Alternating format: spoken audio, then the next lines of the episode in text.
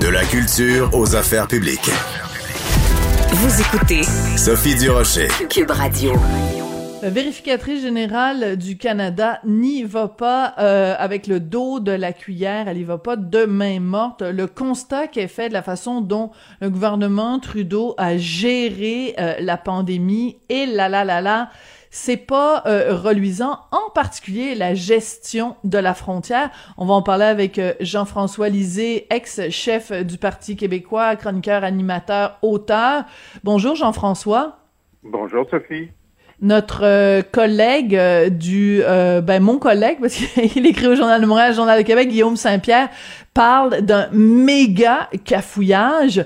Écoute, quand on regarde ça, on a l'impression que la main droite c'est pas ce que fait la main gauche. Es-tu surpris de l'amateurisme dont on a fait preuve l'année dernière au Canada dans notre gestion de la quarantaine et des frontières?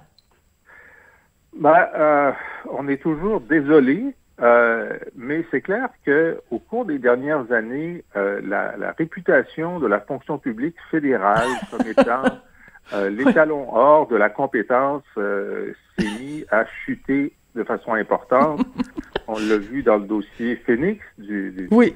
des salaires. Qui, qui, on pensait que c'était juste au Québec qu'on n'était pas capable d'installer un système informatique qui fonctionne dans un de nos ministères, mais euh, au fédéral, ça a pris des années. D'ailleurs, c'est même pas mm. terminé. On voyait récemment quelqu'un qui, euh, qui, euh, qui, avait encore maille à partir avec le système de paiement mm. des fonctionnaires. On l'avait vu évidemment dans la gestion des stocks de morue. On l'a vu dans un certain nombre de cas. Et la vérificatrice générale, c'est souvent des femmes, parfois des hommes, à Ottawa. chaque année a, un rapport très très dur sur mm-hmm. l'incompétence, le cafouillage, les retards. Euh, qui ressemble aux nôtres, finalement. Donc, euh, on voit que euh, l'incompétence est assez bien répartie, finalement, et que, le Canada ne, ne, nous tire pas vers le haut. mais, mais donc, dans ce dernier cas-là, c'est assez grave parce que ça montre que, alors que tous les efforts du gouvernement auraient dû être concentrés à une seule tâche, et ça semblait bien que c'était le cas parce que tout le monde ne parlait que de ça, mm-hmm ils ont quand même euh, raté euh, des objectifs qui semblaient simples, comme euh, s'assurer que la gestion de la frontière allait réduire le risque de contagion pour les Canadiens et les Québécois. Donc ça, ils n'ont pas réussi ça. Et de faire des vérifications simples et disponibles pour réduire la fraude dans la dissémination des chèques de PCU euh, et, et le programme de soutien salarial. Et la vérificatrice générale a dit, je comprends pas pourquoi ils n'ont pas juste demandé de vérifier les numéros euh, d'assurance sociale qui auraient permis d'éviter que euh, des chèques soient envoyés en double ou en triple à la même personne. Oui, effectivement, c'est dans le système. C'est appuie sur le bouton, puis tu vas faire le, le croisement d'informations. Ben voilà. Elle se dit bien découragée, la dame. Oui, décourager, c'est vraiment exactement le mot qu'elle a utilisé. Et euh, nous, on pourrait aussi utiliser quelques petits mots d'église avant et après ce fameux décourager. Revenons à la gestion, euh, en particulier de la quarantaine. Donc, euh, ce qu'on apprend dans ce rapport de la vérificatrice générale, on est en 2020, du 5 mai au 30 juin, il y a seulement 58% des voyageurs qui présentaient des symptômes possibles de la COVID-19 qui ont reçu un appel de vérification. Donc, je rappelle que c'est les voyageurs qui présentent des symptômes. Donc, non seulement on n'a pas vérifié, on s'est pas assuré que les gens fassent leur quarantaine, ce qui est quand même la base, mais en plus, parmi ceux qui présentaient des symptômes possibles, on n'a pas fait de suivi, même ne serait-ce qu'un appel téléphonique. Et je veux revenir, Jean-François, tu faisais un parallèle avec euh, Phoenix, le système de gestion de paye. C'est absolument terrible les gens qui ont passé des années, des mois sans recevoir leur chèque de paye. Mais il n'y a pas de mort d'homme. Quand on, on, on, on, faillit à la tâche de contacter des gens qui ont peut-être des symptômes de la COVID, il y a peut-être mort d'homme, là. C'est mille fois plus grave, là. Et puis, on sait que dans ces appels, certains appels étaient faits en personne, et plusieurs appels étaient faits par des, des robocalls, des appels automatiques. Oui. Et, et, les personnes, normalement, doivent donner des informations lorsque lorsqu'elles passent à la frontière. Il y a le passeport, il y a un certain nombre d'informations. Comment se fait-il que au moins, ils n'ont pas eu un appel automatique. Je vais donner une comparaison. Euh, Moi, il m'arrive assez souvent de regarder les informations françaises qu'on voit sur TV5. Mm-hmm. Hier, il y avait un reportage sur l'inspection du travail qui allait vérifier dans les tours à bureau, si, euh, euh, donc français, pour voir s'il y avait trop de personnes qui étaient là au lieu d'être en télétravail. Excellent. Puis là, je me dis, ben, je trouvais ça quasiment trop, là, comme contrôle, là, tu sais, bon. Ouais. Je dis, si eux, ils vérifient s'il y a du, du, monde de trop dans les bureaux, euh, imagine, tu sais, je veux dire, le, contraste entre la non-vérification je comprends. Des, des, gens qui viennent au Canada et qui ont des symptômes et la vérification du nombre de gens qui sont pas en télétravail, je veux dire, on est dans, on est dans deux, deux univers complètement différents du sérieux avec lequel on applique les mesures. Hein? Mm. Alors, euh, non, dans le cas, dans le cas canadien, le, rapport est clair, mais ce sujet-là a été soulevé par des intervenants et des gouvernements de Montréal, du gouvernement du Québec, depuis le début. C'est comme si la totalité de la gestion de la frontière par le gouvernement Trudeau était un, un geste manqué. Hein? Mm. Euh, sur, la date à laquelle ils ont, ils ont choisi d'arrêter les vols, ils ont été beaucoup trop tardifs. Tout à fait. Sur la qualité du contrôle, ils ont été, euh, ils ont été fautifs. Euh, et encore récemment, je veux dire, entre pour, pour, pour les, les, les, semaines de relâche et tout ça, et, et l'arrivée des variants aux États-Unis, ils ont été très tardifs à prendre la décision d'augmenter les contrôles à la frontière aérienne. Les contrôles à la frontière terrestre sont, sont toujours extrêmement laxistes. Euh, donc, c'est comme si, quand quelqu'un veut pas faire la job et, euh, passif-agressif pour, pour la faire le plus tard possible puis le moins bien possible, c'est un peu le, diagnostic que je poserais sur tout le dossier de, du gouvernement Trudeau et de la frontière en temps de pandémie.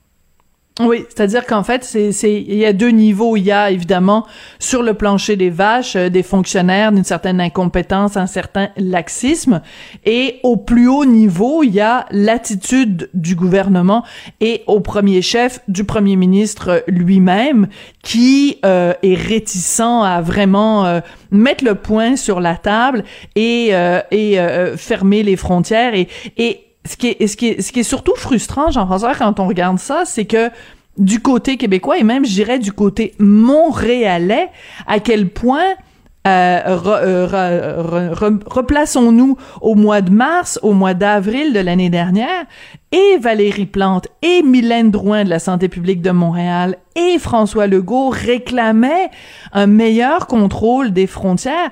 Et je me rappelle des, des, des, alors que l'Italie, te rappelles-tu, l'Italie était, la situation était complètement pathétique, les gens débordés, les hôpitaux euh, qui, qui, étaient confrontés à une situation hors de contrôle. Il y avait des vols d'Alitalia qui débarquaient à pleine poche euh, euh, à, à l'aéroport Trudeau. Je veux dire, c'est c'est extrêmement frustrant toute cette situation là.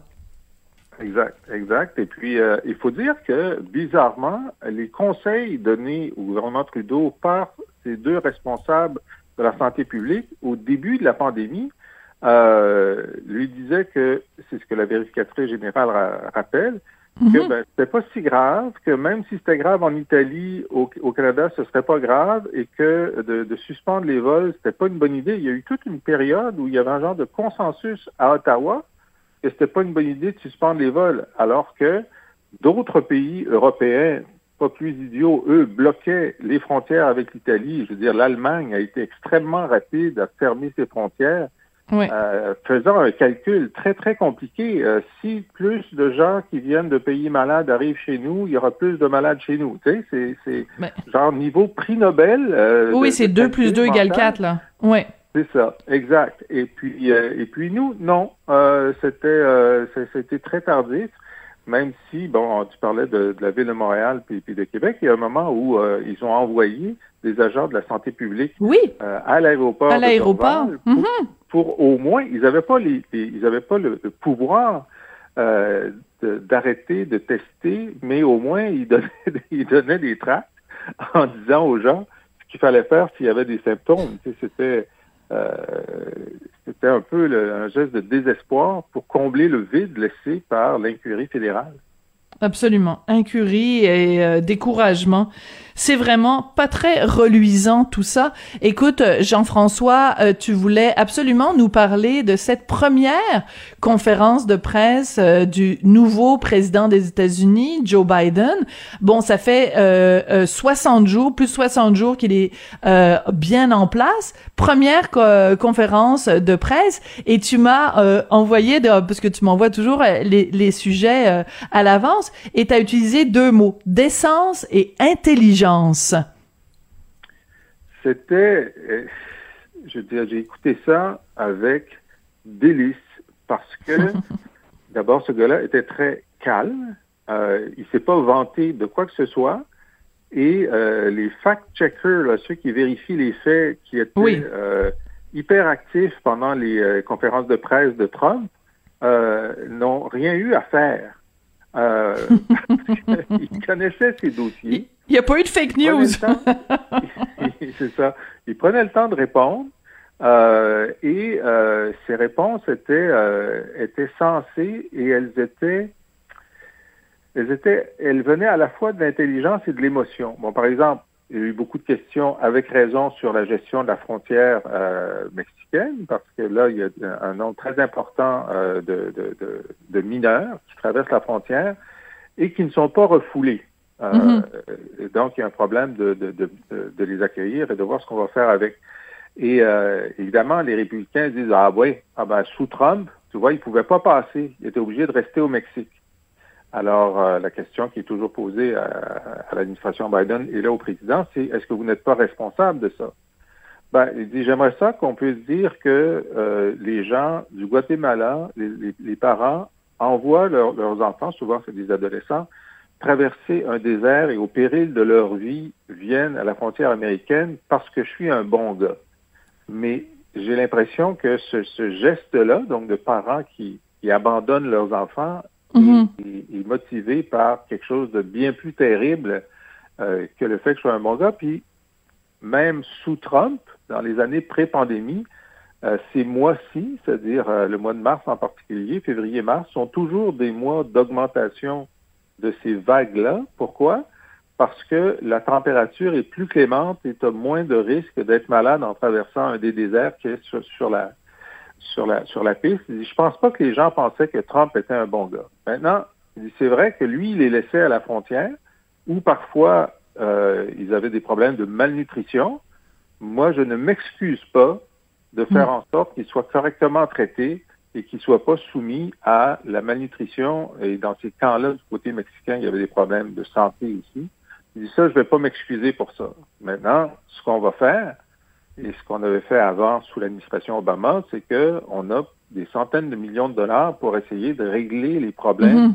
au Guatemala, au Honduras, dans le lieu où, euh, où ces problèmes, ça, ça arrivera pas, ça prendra pas, ça va pas se régler en un an. Ça va pas se régler en un an.